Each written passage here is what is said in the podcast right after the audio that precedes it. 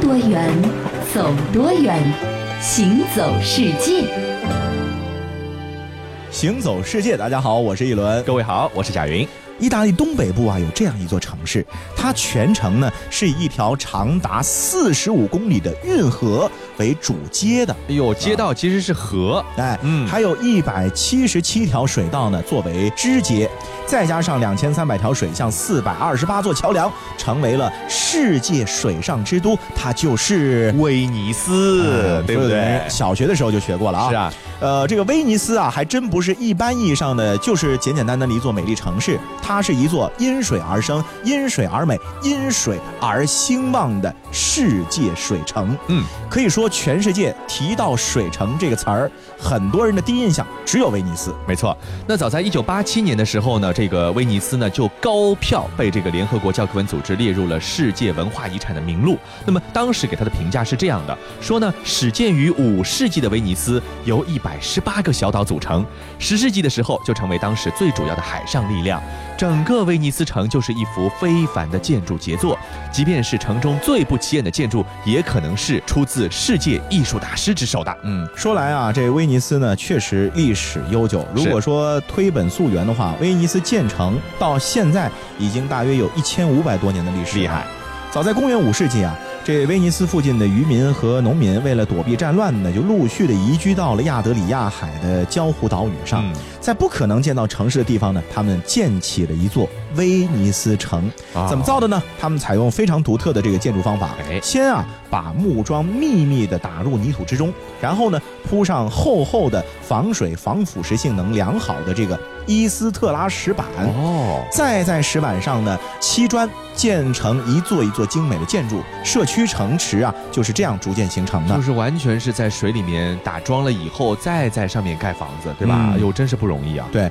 这个威尼斯城呢，到了十四世纪中叶的时候呢，就进入了全盛时期了，嗯也是成为了意大利境内最强大而富有的威尼斯共和国。对啊，这个时候呢，呃，是意大利早期的这个文艺复兴运动的时候。那这个文艺复兴运动呢，也是促进了威尼斯的经济还有文化的繁荣。是啊，这里成为了威尼斯画派的发源地，也兴建了许多具有中世纪艺术特色的建筑。同时呢，威尼斯共和国还拥有强大的海军，成为了垄断当时欧洲和东方贸易的一个非常非常独特的城市国家。是的，那到了十六世纪的时候呢，随着这个哥伦布发现了美洲新大陆，还有葡萄牙人呢发现了亚洲新航线，这威尼斯呢就逐渐衰落了，地位啊没有以前那么高了，对不对？那么在一八六六年的时候呢，就合并到了统一的意大利王国了。那么在一八六九年苏伊士运河通航之后呢，哎，又来了第二春，是吧？啊，这个又繁荣起来了。嗯、二十世纪六十年代成为了意大利北部的重要港口和工商业的城市。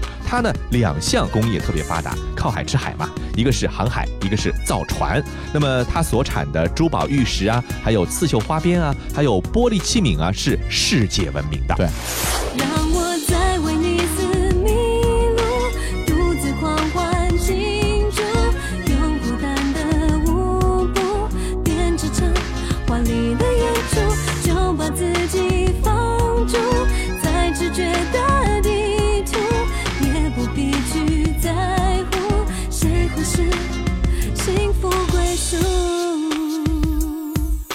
欢迎继续回到《行走世界》，大家好，我是一轮。各位好，我是贾云。在威尼斯啊，你感受不到一般城市的喧嚣，因为啊，这里呢是没有汽车哦存在的，是啊是也是没什么尾气，全部的出行必须是以船为主。没错啊，威尼斯呢有各种各样的不同规格、不同样式的船是非常的多。哎但是啊。贡多拉呢，是威尼斯最具有代表性和传统的水上代步小船。是，的，是的，它的这地位相当于什么呢？就相当于咱们上海的这个自行车。没错，这个贡多拉呢是一种黑色平底的小船啊，成了它的一个专门的名词了，挺有意思的。这个小船呢，哎，你去看就会发现，它两头呢翘得很高，哎，很尖的啊，犹如这个什么呢，就是初一呀、月亮的那种形状。啊哦尖尖明白了的，，呃，很细长的，新月哎状新月的形状，它是用什么呢？用这个栗木板制造的，它长呢有五到十一米不等。其实十一米的一个小船还挺长的啊，嗯对不对？嗯那宽呢是不宽的，一米五到一米七十五最多了、啊啊。那么一般啊，它要涂上七遍黑色的油漆才行。这个平底呢是不对称型的结构，因此呢，用固定在右侧的单桨滑行也能够保持平衡。你别小看这个船啊，木头造的，公园里头你划船的船才多少钱啊，对不对？啊这样的一个贡多拉要十五万欧元哦，哇你，算算看，那一是百多万人民币啊、嗯对不对？和顶级跑车差不多。是啊，嗯也就载六个人，包括船夫在内，不能多了、嗯啊。贡多拉的名字啊，为什么这船叫贡多拉呢？哎其实是有来头的。这个名字的来源呢，是七世纪威尼斯的第一任总督。哦，呃，十一世纪的时候啊，这贡多拉是非常非常的流行啊，数量呢超过了万只。哎，到了十六世纪啊，许多拥有精美雕刻或者用绚丽的丝绸装饰的贡多拉在水上穿真梭，漂亮，就是成吧为了？当时威尼斯贵族炫耀财富一种手段，哎，就是跟现在人买车是一个概念。结果我这贡多拉不是黑色的，是金色的，对不对？嗯那这样的话，就会形成这种非常奢靡的攀比的风气。啊对对对这个风气呢，威尼斯的这个元老院觉得看不过去，不行要刹住，哎对，不然的话呢，容易带坏小孩子。是是，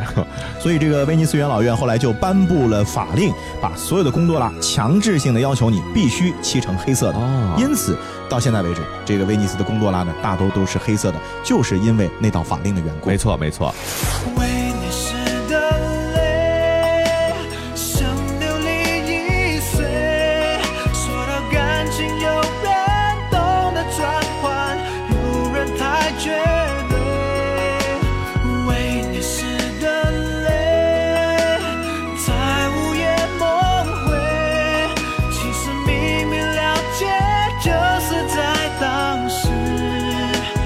解不开世界。那当然呢，这个威尼斯作为一个水城，作为一个世界知名的一个文化之都啊，名声在外已经是多年了。中国人到这个意大利去旅游，一定要去威尼斯的，嗯对不对？对那么，但是这个盛名之下，其实难副。这个难副不是说他名不副实，而是他不看重负啊这个威尼斯呢，已经越来越觉得容纳不了这么多的游客了，因为这样的一座独一无二的世界水城呢，正在受到很多因素的综合的一个威胁，比如说这个潮汐嗯啊、洪水、污染，还有城市下沉。为此呢，其实威尼斯的政府和民众呢，已经采取了很多的保护措施。你比如说，他们呢耗资五亿欧元，推行了一个叫做摩西计划的，创建了一个庞大的水上工程。也就是说，当这个海潮如果高过一米的时候呢，这个七十九个水下闸门就会迅速的升高，把威尼斯的泻湖和亚得里亚海呢隔开来，让这个威尼斯各个岛屿呢就不再遭受洪涝的侵袭。啊，嗯呃，其实这个摩西计划啊，它的这个水上工程目前已经建造完毕了啊啊，效果很好。是那我曾经看过一个纪录片，就是可以说它也是现代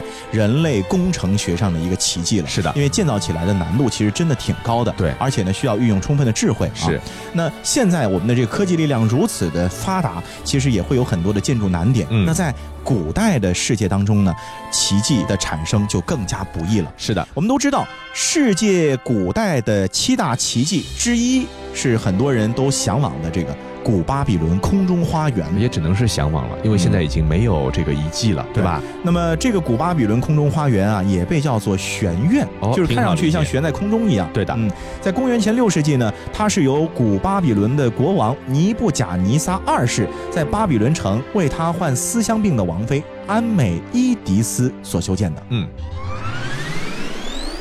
相传在公元前六世纪，古代巴比伦王国的国王尼布贾尼撒二世有一位美丽的妃子，名字叫做安美伊迪斯。安美伊迪斯的家乡在遥远的伊朗高原，不同于巴比伦一马平川的平原景色，那里群山叠峦，错落有致，草木丛生，风景秀丽。自从嫁到巴比伦之后，王妃时常思念故土，不由得垂泪锁眉，郁郁寡欢。唉，陛下，我巴比伦王国现在是风调雨顺、五谷丰登、国泰民安，一派祥和之景。不知陛下是为何事而弄得如此烦心，连开会都心不在焉呐！爱卿，你是有所不知啊，我的爱妃安美伊迪斯，因为过度思念家乡，每到深夜常常暗自落泪。这人是一天比一天憔悴。我见他如此这般，于心不忍，可却又爱莫能助啊。哦，呃，思念故乡，故乡。哎，陛下，我有主意了，什么主意？快快与我分享。陛下，您想啊，既然王妃是由于过度思念家乡而导致心情抑郁，我们为什么不想个办法把王妃的家乡就直接搬到咱们巴比伦来呢？这样不就能够解了王妃的思乡之苦了吗？爱卿啊，你说的这个主意不现实啊！你看我巴比伦再强盛，也不可能把爱妃的家乡给搬过来，这完全是没有办法做到的事情嘛。不现实，不现实！哎，陛下，臣并不是要真的把王妃家乡给整体的搬迁过来，而是啊，在咱们巴比伦可以为王妃建造一座和她家乡一模一样的花园嘛，用这样的一种方式来解了王妃的思乡之苦。哦。这样啊， 哈哈哈哈哈！如果真能够造出让爱妃不再思念家乡的花园，那花多少钱我都愿意呀、哎，于是这尼布贾尼撒国王啊，能够为了解他爱妃的思乡之苦呢，嗯就命令全国的能工巧匠全都聚集到他们的这个城市来啊。是，依照伊朗高原的美景呢，建造了一座层层叠叠的阶梯形状的花园。哎啊，相传啊，这花园是有一百多米高，嗯总周长五百多米。采用的呢是立体造园的方法，假山啊用石柱和石板一层一层向上堆，一直呢感觉它要堆到天空了一样百多米呢，对吧？嗯然后这假山呢，一共呢是分为上中下三层，每一层啊都用大石柱呢进行支撑，是然后每一层上面全都盖有这个殿阁。哦然后呢，在这个殿阁的旁边啊，还会培上肥沃的土壤，是种植很多来自异国他乡的各种各样的奇花异草。对的，你看这些呢还不算特别的厉害，它最最令人称奇的地方是它的什么呢？供水系统哦啊，这个因为呢巴比伦呢这个地方雨水不是很多的，所以说研究人员认为空中花园应该有不少输水灌溉的设备。这个奴隶呢应该是不停地推动连紧着齿轮的把手，把这个地下水呢运到最高一层的储水池的。再经过人工河流呢返回地面。另外啊，在保养方面呢，因为一般的建筑物要常年抵受河水的侵蚀而不塌不陷，那是不可能的，嗯对不对？那由于呢，美索不达米亚平原呢没有太多的石块，因此呢，研究人员相信这空中花园所用的砖块是与众不同的啊。这些砖块呢，里面加入了芦苇、沥青还有瓦片。更有文献指出啊，这个砖块呢其实是被加入了一层铅的，用以防止河水渗入地基。啊，这真是花心思。就是啊那说到空中花园，为什么看起来像悬着的，像在天空之中的呢？就是其啊实是一个视觉的错觉，哦主要是因为这空中花园确实太过高大了，是是都高过巴比伦城的城墙了，所以你在城墙外面远看空中花园，就感觉它是飘在城墙上面一样的、嗯啊，其实是一种视觉的错觉。是对啊，呃，不过呢，现在这个人类学上的工程奇迹呢，可能我们只能够通过这考古来发掘了。嗯啊嗯，真实的古巴比伦的空中花园早就被淹没在了滚滚的黄沙之中。古巴比伦梦般不的汉谟拉比巴伦，刻在历史的玄武岩，距今三千七百多年。你在出场前，凝视被吻的字眼，我就在旁静静欣赏你那张我深爱的脸。即使闪电征战，见是谁的憧憬？希望在人潮中，你只属于我的那画面。经过是美女身身边，我与你甚至密切。是你想的歌一直纷纷的蔓延，能不文明只剩下难解的语言，承受就成了永垂不朽的诗篇。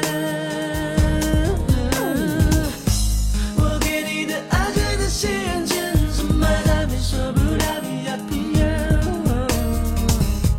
对这个世界有处的发现，你悲伤的自己依然清晰可见。我给你的爱写在夕阳前，深埋在美索不达米亚平原，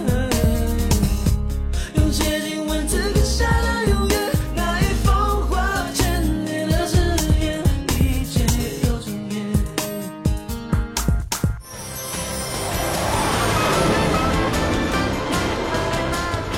听多远，走多远，行走世界。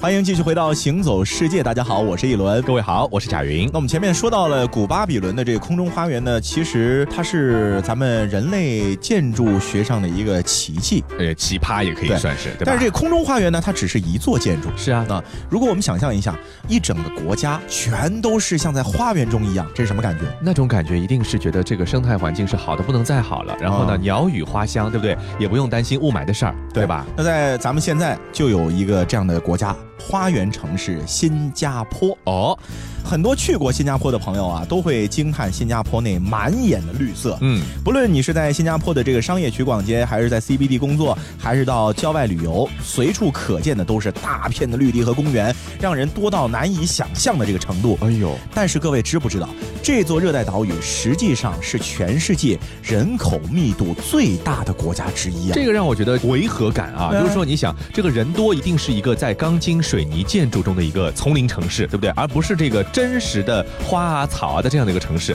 他们两者之间怎么样能够把它很完美的结合起来啊？我们先来看一个世界银行的数据啊，哎，呃，在方圆七百多平方公里的这个新加坡的国土上啊，新加坡的人口密度呢是每平方公里七千七百三十六人，真 多，是位居世界前列的。是，与此同时呢，新加坡有大大小小三百四十多座公园。嗯，一座城市里面啊，是居民区平均每五百米就有一个公园，是绿化面积占到了国土总面积的百分之四十五，啊，绿化覆盖率达到了百分之八十以上。哎，这其实吧，这个人与自然的和谐场面，在新加坡呢，并不是与生俱来的，嗯不是上天馈赠，而是得益于它精细的一个规划啊。哦在新加坡建国初期呢，它曾经也是垃圾遍地啊、棚户区林立啊、蚊虫肆虐这样的一个国家。然后，当时的新加坡的建国总理李光耀呢，在他的回忆录中就写到过这样的一个情况。他说，在上世纪七十年代，新加坡呢有一位盲人乘坐公共汽车，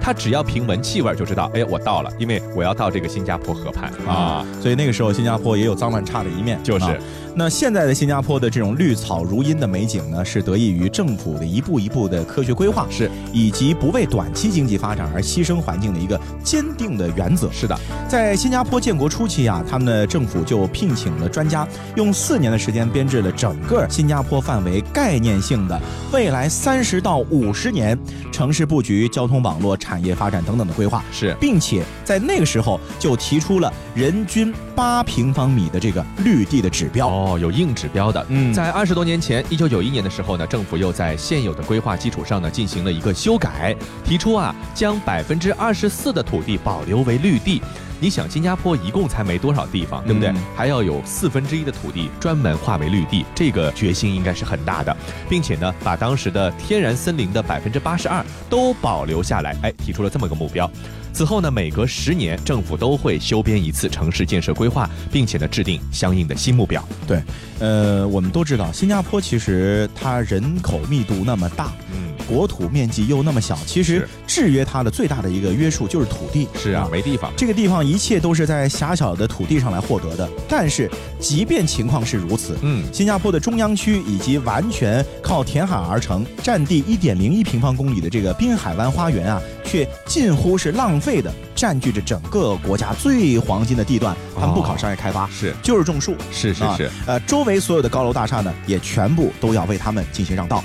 那么对于这样的一个做法呢，哎，被称为新加坡规划之父的刘泰格就做出了这样的表示啊，他说，面积仅有七百多平方公里的新加坡，我们在中央保存了一百五十平方公里的永久保护区，没人敢打这块保护区的主意啊嗯，这个是任何时候都不能开发的，这完全是纯粹的大自然风光。那经过了半个世纪的发展啊，现在新加坡的绿地覆盖面积早就已经超过了建国的初期了。是的，那这个绿化呢，是改变了新加坡的人们的生活、嗯啊。炎热的气候、工业化带来的污染、城市化带来的噪音等等呢，都因为绿树的增加呢而有所减轻。是今天遍布新加坡街道为市民遮风避雨的雨树，又叫雨豆树、嗯啊，很多啊都是当年这个李光耀亲自倡导的这个植树运动中种下来的。嗯那他们就好像是一把一把巨大的这个雨伞，遮盖着大街小巷、房前屋后、停车场等等。走在这个新加坡的大街小巷啊，园林绿化往往会给人一种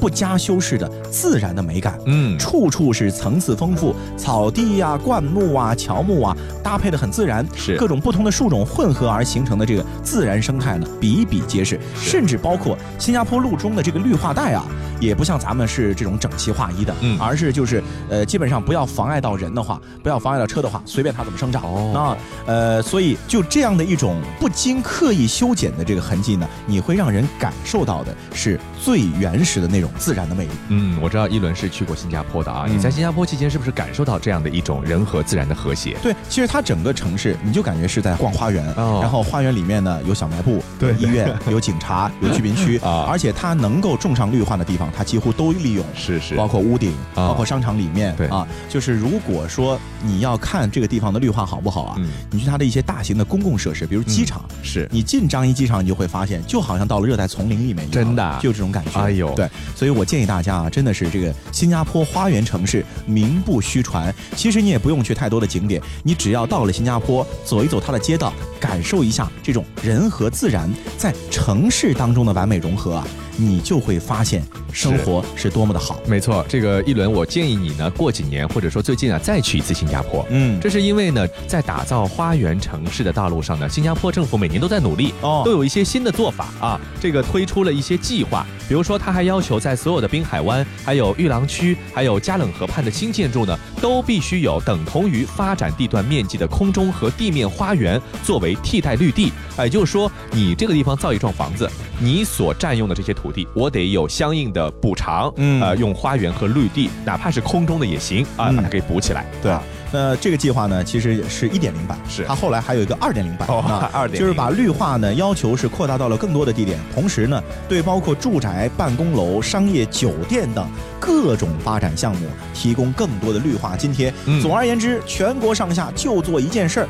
重绿化。是，所以说呢，我们以后到新加坡这个地方呢去玩的话呢，你不要说我去出国了，你可以说我去逛公园了。嗯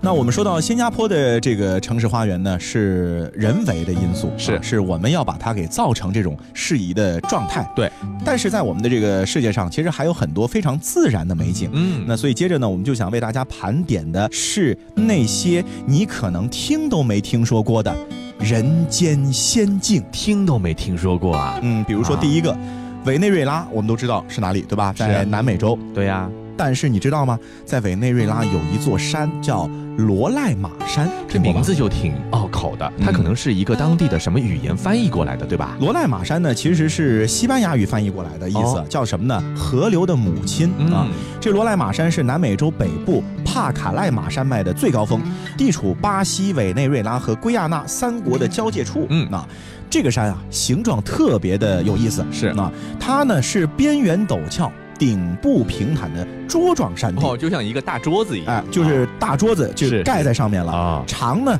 大约是十四公里，宽呢五公里，嗯海拔挺高的，两千八百十米。对，这个山主要呢是由砂岩构成的，同时它也是奥里诺科河系、亚马孙河系以及圭亚那的许多河流的一个发源地。嗯，这个山峦里面呢有什么金刚石啊、铝土啊等等的这个矿藏。是这个罗莱马山的西南岩壁呀、它长大概有六点二公里啊，止于托瓦辛尖峰。一九一二年，亚瑟·柯南道尔所述的一个小说《失落的世界》，就是以这里的岩壁为背景的啊。那么我们再近一点的一个作品，就是《飞屋环游记》这个动画片，对吧？嗯很多人都看过啊。里面有一个天堂瀑布，我印象还很深刻，它就是以这个地方为原型描绘的。啊，那么这座山呢，大约有三亿年的历史啊，嗯挺古老的。也原来呢是浩大的浅湖和三角洲，因为地壳运动呢，哎，慢慢的隆起了。后来呢，又因为侵蚀变成了山，还有露出地面的岩层。在有些地方呢，例如在平顶山的顶部，还能够看到保存在岩石上的一些水波纹的痕迹。嗯原来是水啊对，后来呢抬起来了以后，才变成了山、嗯啊。那这座罗赖马山呢，我们这么说，可能大家还没有一个非常直观的印象啊。嗯我就告诉大家，我看到这个图片什么样子啊。是，就是在它云雾缭绕的时候啊，你就会感觉它的这个山是悬浮在云层之上的。哦，而且呢，因为它的这个山的顶部是平坦的一大块儿，嗯呃，类似于这个平地的地方，所以你就感觉这是一块儿漂浮在云端的土地。哦，然后呢很神奇，旁边啊会有瀑布倾泻而下，是是。此等美景真的只有在科幻电影里才能想象得到。嗯，刚才说到的是这个委内瑞拉的一个叫做罗赖马山，对吧？接下来呢，我们去一个更加著名一点的地方，就在土耳其有一个叫做棉花堡的这样的一个度假胜地，对吧？哦呃，如果你要去土耳其旅游，我相信啊，除了伊斯坦布尔的这个城市以外，你一定会去棉花堡的。嗯它呢也是远近闻名的一个温泉度假胜地。这个地方呢，不仅有上千年的天然温泉，而且呢，还有一种呢，这个很古怪的形状，就像棉花一样的山丘，所以这个地方才叫做棉花堡啊。那么土耳其文里面呢，是由这个棉花和城堡两个字组成的，所以呢，哎，我们就把这个地方呢，虽然说它没有一点点的棉花，可是呢，还是叫做棉花堡了。你远远看去呢，它的颜色呢。洁白像棉花，就像一团一团的这个棉花团一样，其实是什么呢？其实是坚硬的石灰岩的这个地形。嗯那么城堡呢？哎，是说它由整个山坡构成，一层又一层，这个形状看上去就像城堡，所以叫做棉花堡啊，你这么一说，我感觉有点像在童话世界里面一样。是啊就是远看是一座由棉花堆成的城堡，近看呢其实是非常有意思的一种地貌形成的山。而且还能够泡温泉。嗯啊，这个地方的温泉啊特别的多，温泉呢大多是从洞顶流下来的，是把这个山坡呢就自然的冲刷成了阶梯状啊，平台处的泉水呢蓄成了塘，人们就可以坐在里面泡温泉。哎这泡一泡温泉是既解乏又健康、嗯啊。泉水当中呢还会有很多的这个矿物质啊，是呃，历经了这个岁月沉淀下来之后呢，就把整座的山坡都给染成了这个白色。是的啊，呃，就好像是露天的这个熔岩一样。嗯，那你如果从棉花堡的上面往下面看，你会发现这一方一方的这个温泉平台，就好像是一面一面的镜子一样的，嗯嗯把蓝天白云全都投射在了是这个影子里面。对，那如果从棉花堡的下面往上面看呢，就感觉像刚刚爆发完的火山一样，哦就有这样的一种雄浑的气魄。对，白色的这个岩浆啊，覆盖了整个山坡，是很壮观的。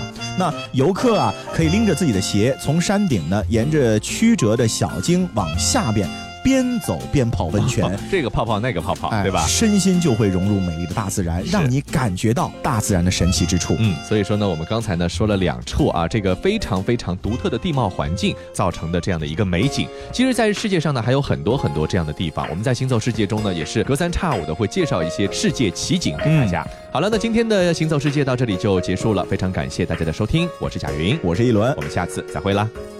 你取代前一秒我生命的空白，问题忽然找到答案，不用解释也明白。你的微笑是一个暗号，我能解读那多美好。梦想不大，想永远停在这一秒。你为我的世界重重新新再彩绘。。会哦是你带我找到另一个天堂，远比想象中的美。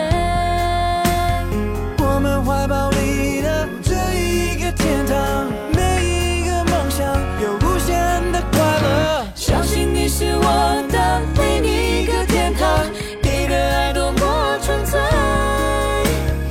因为你而存在这一个天堂，爱是巨大的路线。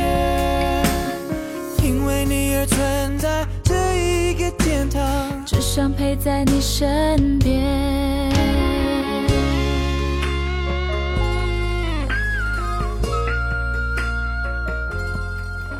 你看过许多美景，却不知它们之间的化学反应。听威斯敏斯特的钟，英国王室爱喝的奇能红茶来自中国，爱吃辣的四川人遇见咖喱天堂的印度老兄，印度洋的鲸鱼在嬉戏，穿越蓝色海洋。海洋上的铁路，并非只存在于宫崎骏的异想世界。听多远，走多远，行走世界。